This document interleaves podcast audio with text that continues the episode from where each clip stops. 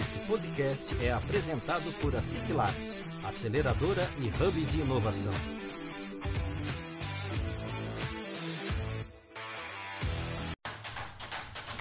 Está começando mais um ASIC Labs Cast, o podcast oficial da ASIC Labs.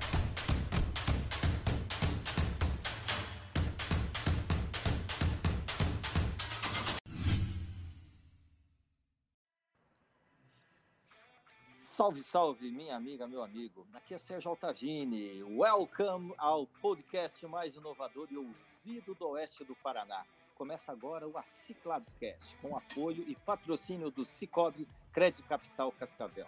Espero que você esteja muito bem e pronto para aprimorar seus conhecimentos, pois é isso que faremos com e por você hoje. Então se acomode de forma confortável, mantenha o foco em nossa conversa e vamos para cima.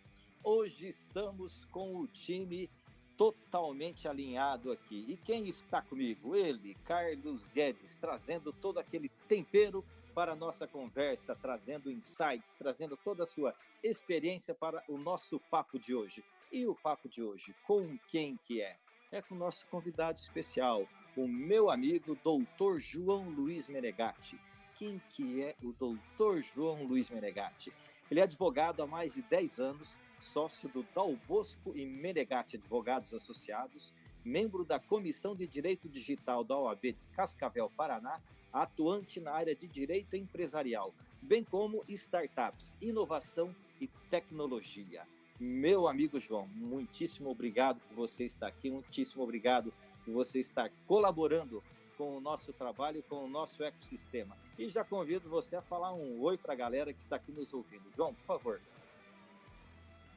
Sérgio, meu amigo, muito obrigado mais uma vez pelo convite. Nosso segundo podcast juntos aqui, é uma honra mais uma vez. E bom dia, boa tarde, boa noite para o pessoal. Não sei que, hora, que horas vão ouvir. É um grande prazer estar aqui. Obrigado por nos emprestarem o tempo de vocês para é, nós nos aprimorarmos e conversarmos mais um pouquinho sobre direito, tecnologia e inovação.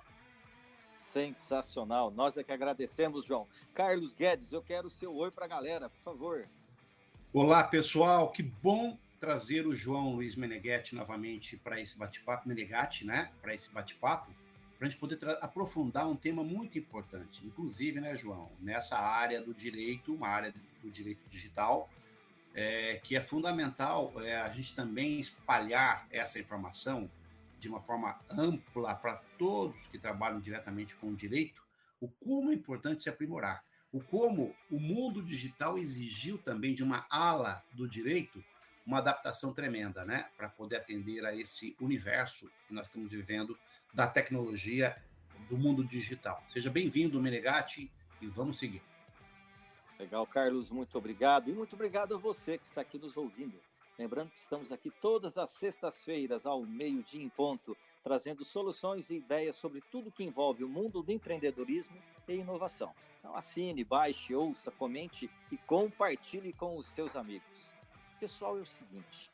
Recentemente, conversando com o João, ele me contou algumas particularidades sobre investimentos no mundo das startups.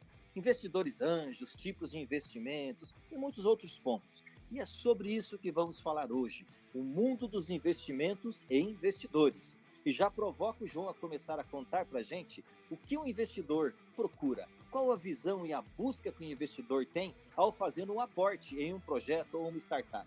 João, mais uma vez, muito obrigado por você estar aqui e, por favor, comece a contar para nós. Vamos lá!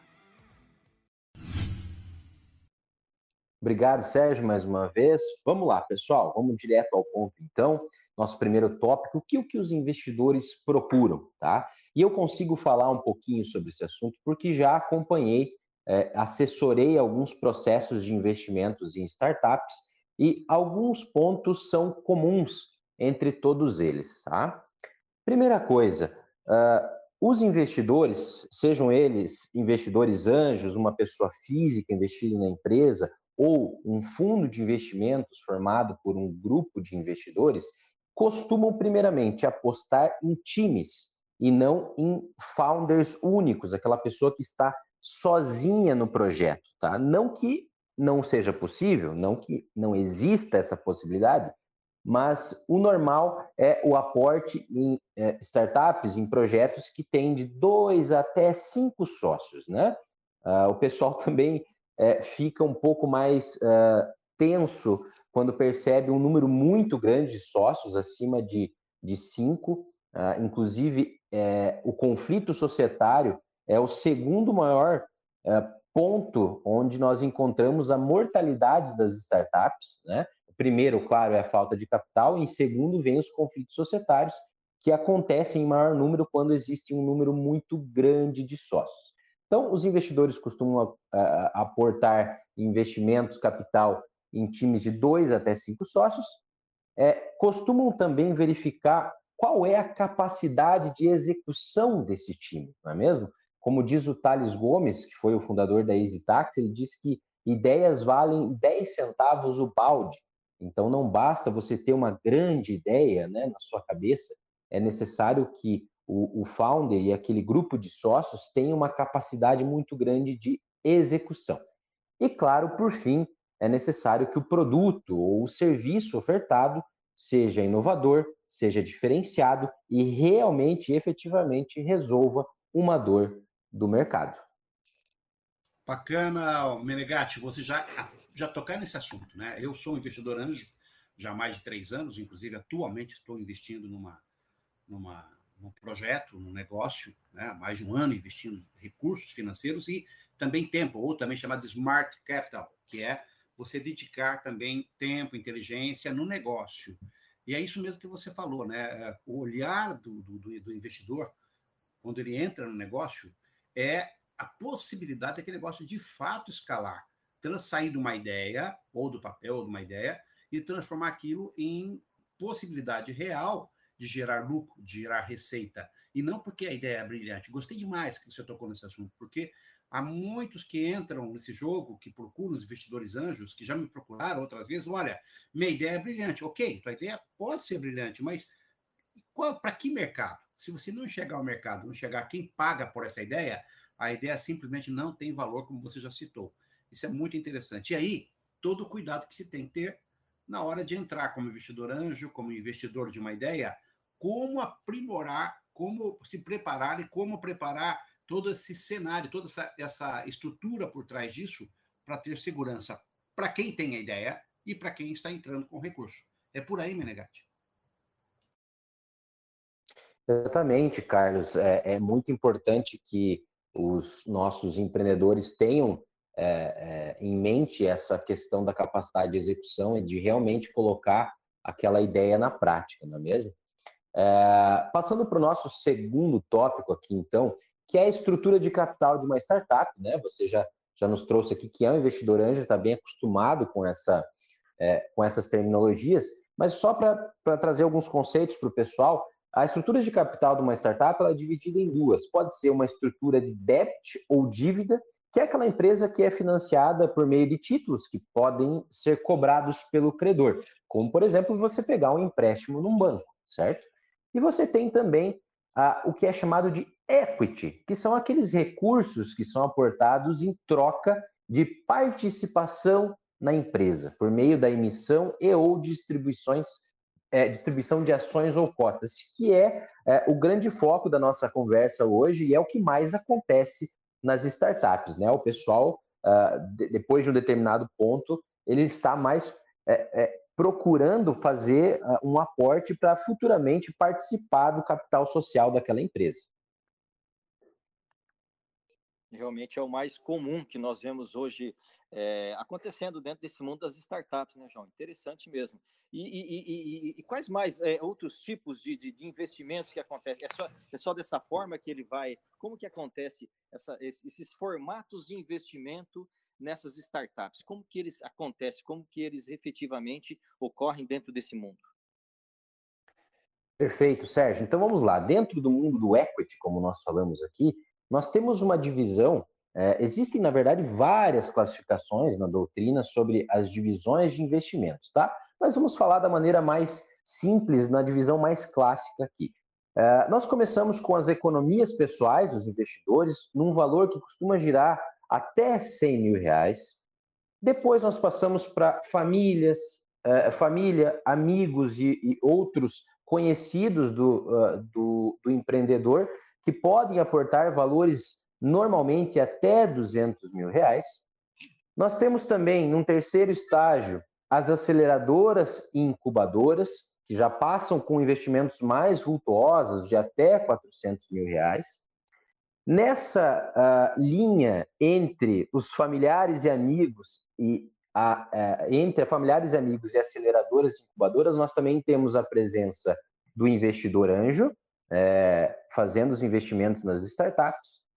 Passando um pouquinho, nós temos hoje também a presença das plataformas de equity crowdfunding, que são uh, plataformas onde várias pessoas podem fazer pequenos aportes de investimento em troca de, de capital social futuro.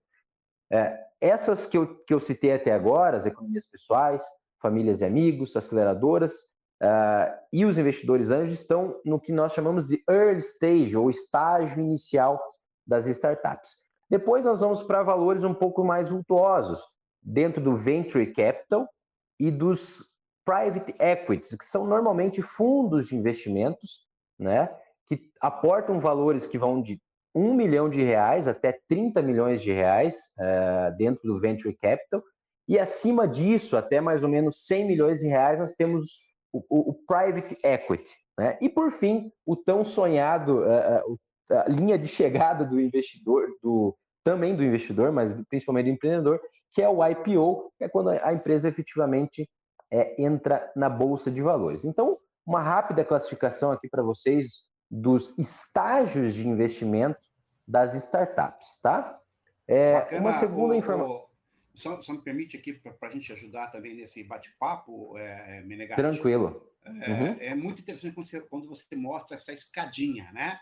A escadinha Exato. lá, tive uma ideia, aproximo de alguém que bota ali 10 mil reais, aquela ideia cresce, e aí junto mais alguém que coloca mais 20 mil reais, é pouquinho, preciso de um pequeno investimento, aproxima alguém da família ou algum um, um investidor próximo que já bota 100 mil reais e começa a virar aí um, um, conceito de negócio. O que era uma ideia. Exatamente. Um aí precisa desse, nesse momento que começa a virar um conceito de negócio, precisa de seriedade, precisa ter uma visão uhum. já como empresa, né? Isso é importante.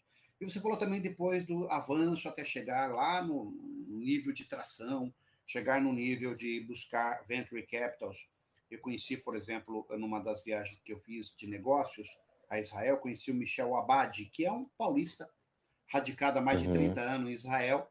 Ele tem, ele gerencia o fundo Maverick de Ventures Capital. Uh, esse fundo Maverick ele administra um fundo de 120 milhões de dólares. É um fundo de recursos americanos. E aí, conversando com ele, ele falou: Carlos, olha, nosso fundo, por exemplo, de Venture Capital, nós não entramos em nenhum projeto menor do que, veja bem, 500 mil dólares. Para a gente entrar num projeto, é a partir de 500 mil dólares, não menos que isso, porque não nos interessa. Ou seja, então tem bolo para todos os gostos. Tem essas ventures capital que vai investir milhares de recursos numa grande projeto, uma grande ideia, como também tem os investidores anjos que estão ávidos para colocar um recurso menor. E aí você tocou no outro assunto que é muito pouco utilizado esse recurso ainda aqui no Brasil, que eu acho que tende a crescer, que é o crowdfunding. Né? Crowdfunding é uma operação muito interessante, pouco utilizada, pouco conhecida por muitos, que permite aí que né, centenas, milhares de pessoas coloquem lá cada um 100, 200, 500 reais, mil reais e transformem num grande bolo para injetar recursos num grande projeto, numa grande ideia, principalmente em projetos, né? Então, crowdfunding é algo que eu que foi bacana você tocar no assunto, que eu não, raramente ouço alguém comentando sobre essa modalidade, que é uma modalidade inteligente. Requer, logicamente, gestão, mas muito inteligente. Bacana por você ter tocado no assunto. Continuei. Exatamente, Sérgio. É uma das modalidades que nós vamos conversar mais adiante, né? Claro que é bom lembrar o pessoal que não é uma classificação assim, ó, você tem que passar por cada um deles até chegar ao IPO. Não, eu mesmo já assessorei é, uma startup que saiu de três anos de investimentos é, é, de economias dos sócios e partiu direto para o venture capital.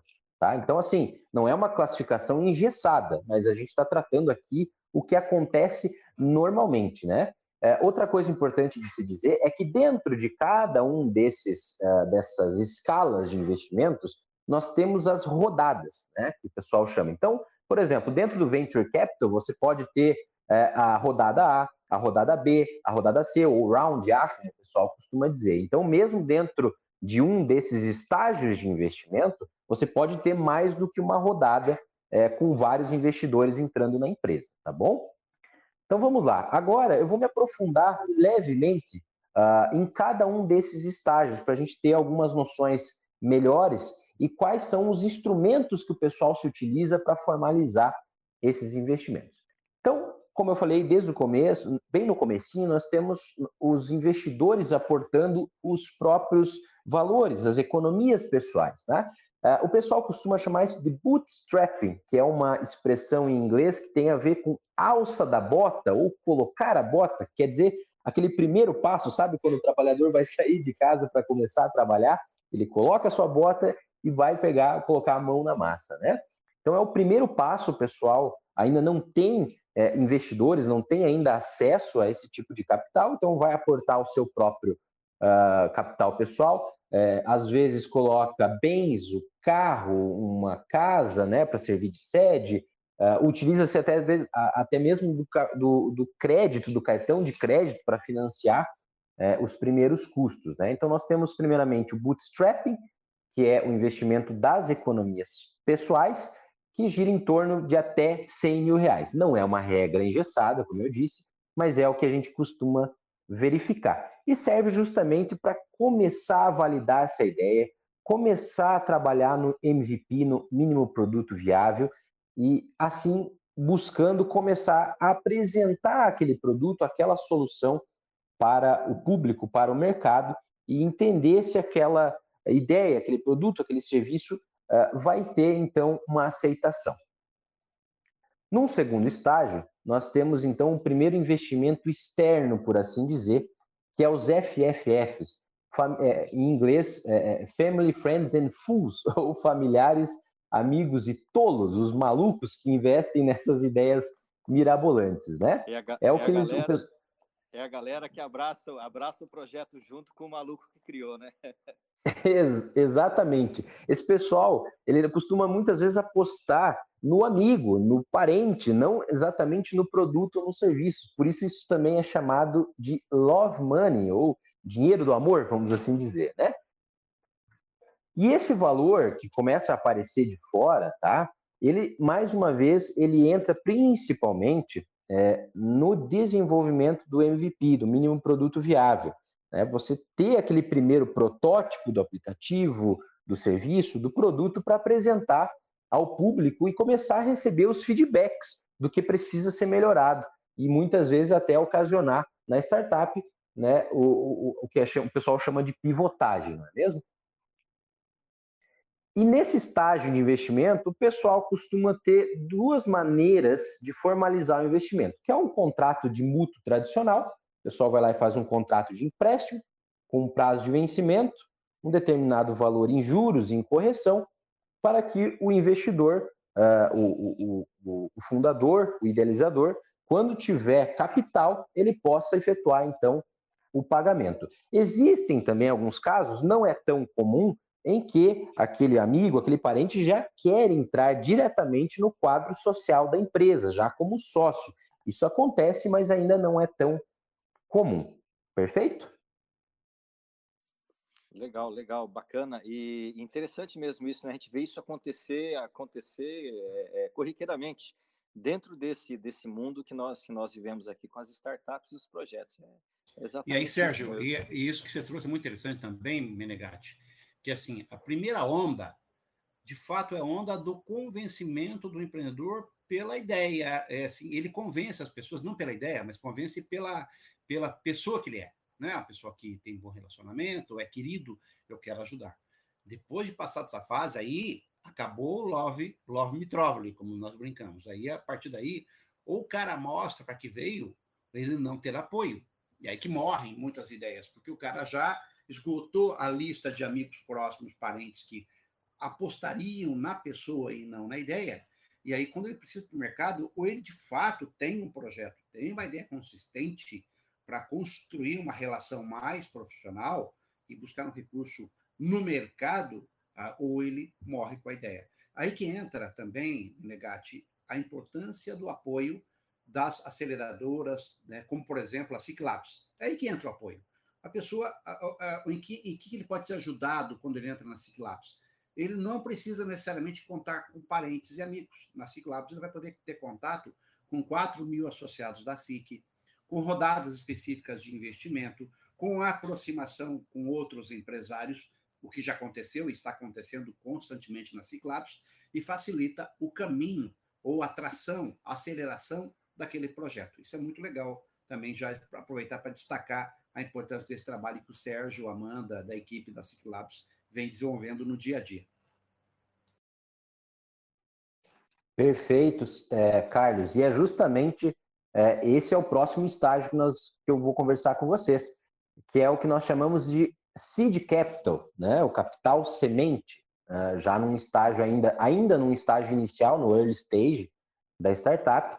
Então, aquele, aquele empreendedor ou grupo de empreendedores criou a sua ideia, conseguiu fazer um financiamento inicial, já possui um serviço ou um produto lançado ainda em fase de implementação, uh, muitas vezes já tem até algum faturamento, e ele precisa então começar a alavancar esse negócio, né? E nós sabemos que sem capital, sem dinheiro, isso normalmente não é possível.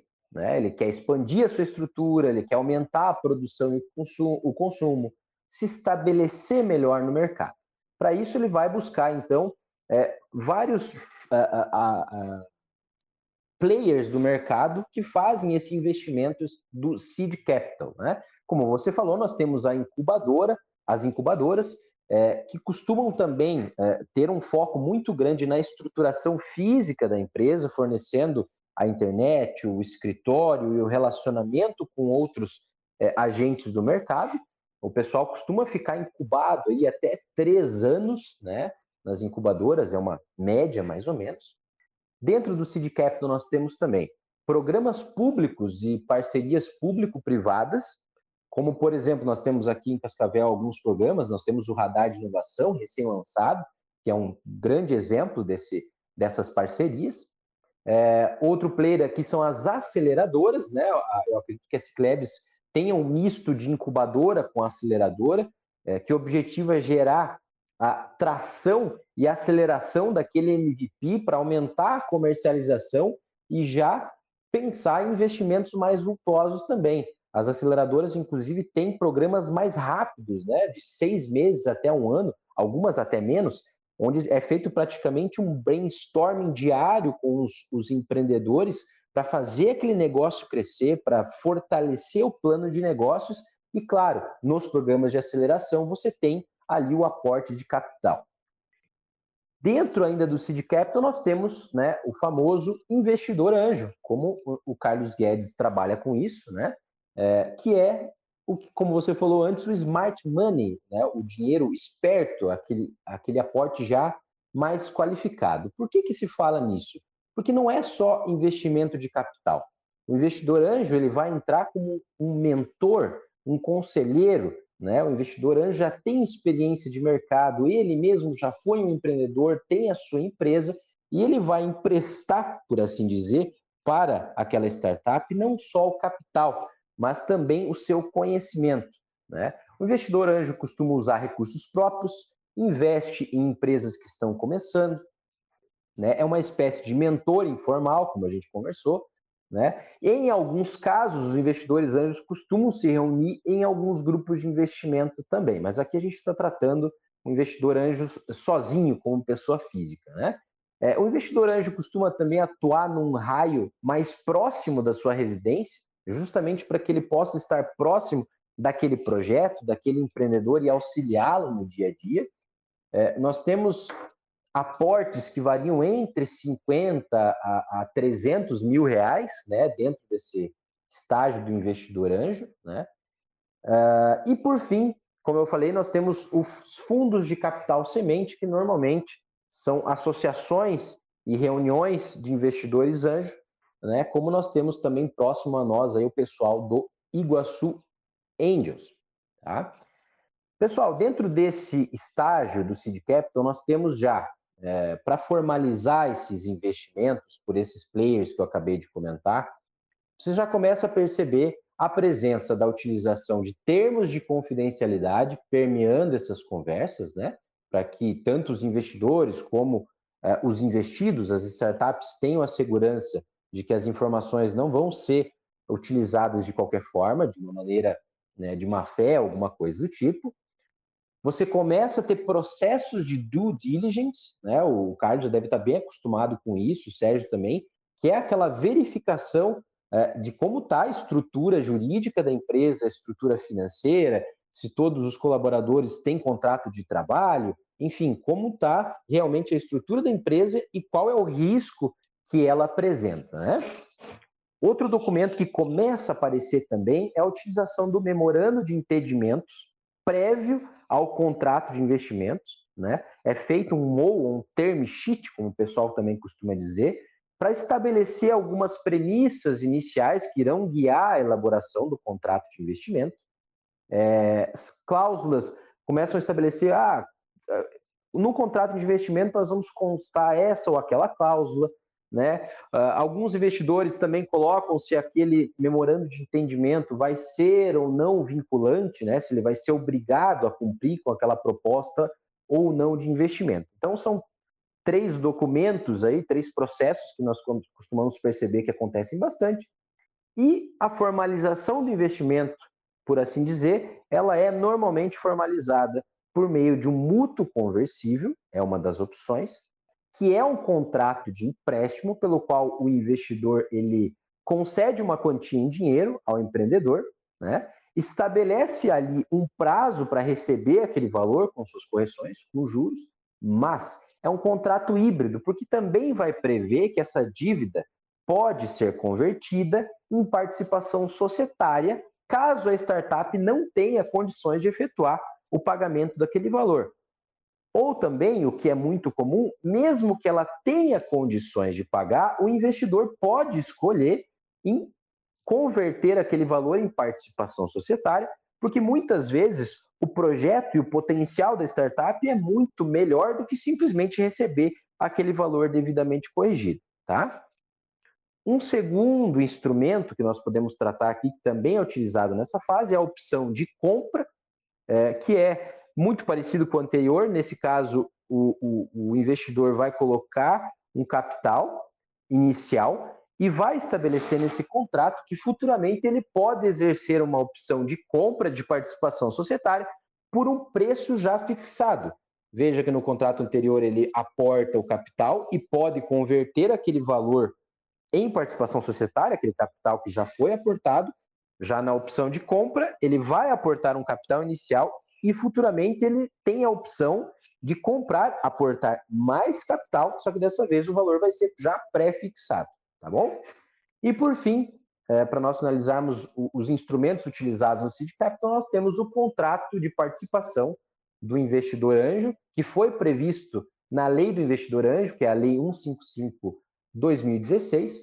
Por meio desse contrato, o investidor anjo, que pode ser uma pessoa física ou jurídica, ele vai aportar é, investimento em microempresas ou empresas de pequeno porte, ok? Ele não vai integrar o capital social, portanto, ele não vai ter o risco daquele empreendimento, ele vai ser uma espécie é, de sócio oculto, né? Esse contrato pode ter duração máxima de sete anos é, e, e o investidor poderá retirar no máximo 50% dos lucros. Infelizmente, não é um contrato tão utilizado, porque a nossa querida Receita Federal acabou fazendo um, um acabou regulamentando uma tributação um pouco salgada para esse tipo de contrato, né? Que é, para é, contratos de participação que o investidor anjo retire é, o seu investimento ou lucros em até 180 dias, a alíquota é de 22,5%. Então, é uma alíquota bem alta. Então, muitas vezes não se utiliza esse tipo de contrato. Olha... Ótimo. É, essa passagem que você fez, Menegatti, por todos os formatos, todas as formas, ajuda muito, porque nós temos aí pessoas que estão vindo em todos os estágios, né? Desde a startup, Sim. um projeto novo, a pessoas que já estão no nível de tração aí muito grande, já passaram por todas as etapas e que merece aí é, é, é compreender que para cada medida, para cada tamanho, para cada situação, tem um instrumento jurídico, tem uma forma, tem um jeito de operar.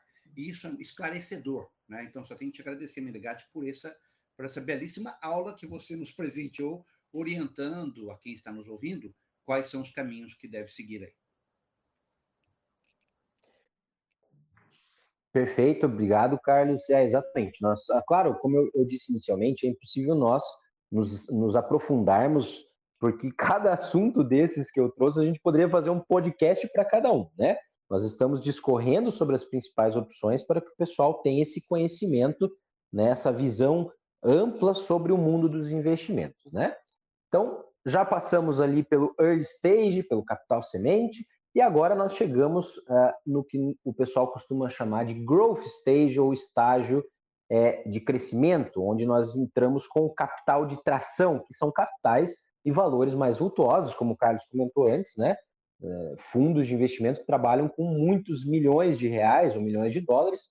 É, eu trabalhei, inclusive, ano passado, num investimento é, já num estágio entre venture capital e private equity de um fundo que administrava 4,2 bilhões de reais em recursos. Então, nós já começamos a falar de valores bem maiores aqui, né? O primeiro que eu quero trazer para você, o primeiro player, a primeira forma de growth stage é o que nós conversamos antes, que é o equity crowdfunding, né? É uma, uma plataforma, uma maneira de investimento ainda nova no Brasil. Não são todas as empresas que conseguem se utilizar desse tipo de capital, porque necessita é, de algumas uh, alguns requisitos, né, é, para que isso ocorra. Então, o equity crowdfunding é a disponibilização de uma oferta a diversos investidores, normalmente por meio de plataformas virtuais, que vão poder fazer pequenas participações, pequenos aportes em troca de participação societária, tá? É, o equity crowdfunding ele é utilizado para empresas com faturamento até 10 milhões de reais e os investimentos podem ser feitos no valor de até 5 milhões de reais, tá? Inclusive o equity crowdfunding já é é, normatizado pela CVM no Brasil por meio da, da instrução 588-2017, uma instrução enorme, né, cheia de regras, então isso já é regulamentado, já é bem correto e seguro no Brasil, ok? Passando do, do Equity Crowdfunding agora para o Venture Capital, aqui nós percebemos então a presença de fundos de investimentos, né, que vão reunir capital de diversos investidores geridos por um administrador ou alguns administradores e fazem aportes aqui de até 100 milhões de reais. São valores bem, bem grandes e nós percebemos, como eu disse inicialmente também, a presença muitas vezes de vários rounds, de várias eh, rodadas de investimento dentro do venture capital.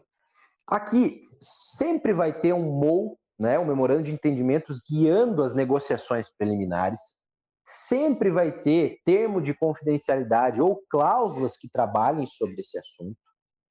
Invariavelmente, nós também percebemos a presença de due diligence. Então, para você aportar valores desse, desse tamanho, é, é claro que os investidores querem saber se aquela empresa representa risco, se ela tem passivo trabalhista, se ela tem passivo fiscal. Então, o due diligence vai acontecer. E, normalmente, aqui nesse estágio, a empresa já se tornou uh, uma SA, né, uma sociedade por ações, e os investimentos vão ser feitos por meio da compra de ações, ou se ainda não ocorreu, eles vão ser feitos por meio de SCP, que é a Sociedade em Conta de Participação. É um tipo societário no Brasil que ficou esquecido por muito tempo e acabou se encaixando perfeitamente no mundo das startups. Aqui nós vamos ter, então, o um investidor como um sócio participante, um sócio oculto que não vai fazer necessariamente parte do capital social, né? Ele vai ter uma sociedade com a empresa ou com o sócio daquela empresa, né? Ele não vai responder por qualquer dívida da empresa, então ele não assume tanto risco, ok? Por outro lado, nós temos a empresa ou o sócio como sócio ostensivo, ou seja, aquele sócio que aparece, que ostenta essa condição de sócio, ok? A SCP é um termo assim bem complexo, nós teremos que falar quase um podcast só sobre ele, Então, tra trazendo algumas, alguns conceitos gerais. E também não é necessário que haja registro dessa sociedade enquanto participação. Entretanto, a Receita Federal, desde 2014, pede e ordena que essas, é, é, é, é, essas operações sejam, sim, formalizadas para fins de registro. Inclusive, cria-se um CNPJ específico para essa, essa SCP. Tá bom? Pessoal, chegando ao fim aqui, então, é, passado o estágio do Venture Capital, nós temos já o Private Equity, que são fundos que giram em torno aí dos bilhões de reais, como eu disse antes, investimentos acima de 100 milhões de reais. Aqui, aquela startup que começou com aquele projeto em casa já se tornou uma sociedade por ações, então os investimentos vão ser efetivamente na compra de ações, né? E por que não limitada? Porque limitada, o, o tipo jurídico da sociedade limitada, ela tem, é, apesar do nome vai ficar engraçado, vai ter limitações para esse tipo de investimento. Então, normalmente é uma SA que nós temos aqui. E o objetivo desses fundos de private equity é levar, então, essa empresa já muito madura, já com produto consolidado, para o que nós chamamos de IPO, que é a Initial Public Offering, né? Uh, que é a oferta de ações na Bolsa de Valores. E a partir daí, então, a empresa se tornará uma empresa de capital aberto, onde nós poderemos, inclusive nós, pessoas físicas, investir por meio de corretoras e termos participação societária nessas empresas. Né? É um estágio já bem avançado, normalmente são empresas na casa dos bilhões né, de valuation, são os unicórnios, como nós costumamos chamar. Nós temos um exemplo recente do Nubank, que se tornou, acho que, o maior banco da América Latina, por meio, após o seu IPO nos Estados Unidos. E aí nós chegamos ao fim, digamos assim, dessa cadeia de investimentos é, das startups. Você citou agora há pouco, Menegatti, o próprio Nubank. Então é bom lembrar, pessoal, que o Nubank começou lá atrás com uma ideia startup, né, de um maluco, de um colombiano que, morava no, que mora no Brasil, e ele disparou, o negócio cresceu tanto em 13, 14 anos de existência no Nubank, que de fato ele é, ele é o maior banco, é, ele é o maior, é, ele já, já é, em termos de capital, maior que a Ambev. Estamos falando de Ambev, né? A poderosa Ambev. Ele é maior que a Ambev hoje, em termos de capital, 46 é, é, é, bilhões de dólares vale hoje o Nubank. E ela fez uma coisa muito interessante quando ela fez o IPO dela, quando ela lançou as ações ao público, ela, ela prestigiou todos os seus associados clientes para ter as suas BTRs, ou seja, um pedacinho desses capital. E quebrou, quebrou em milhares de pedacinhos e vendeu esses pedacinhos, né?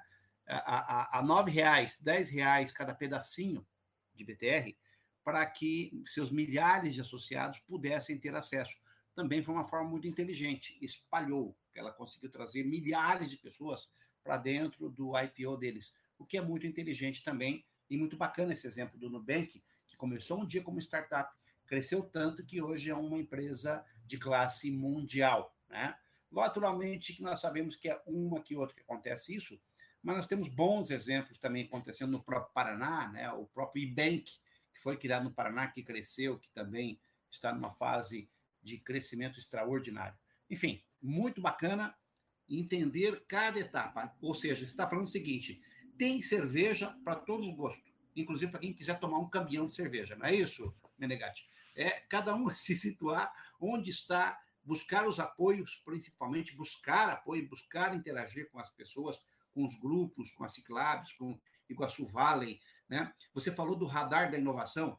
Eu quero até fazer aqui um, uma defesa aqui muito bacana. O Radar Inovação hoje é uma parceria muito forte aí da Ciclabs com a Fundetec, Prefeitura Municipal, com o Sebrae, né? Mas foi uma ideia que começou lá atrás com, com o surgimento da Ciclabs. Surge a Ciclabs, precisávamos ter uns bets, que são exatamente as rodadas para poder incentivar a inovação.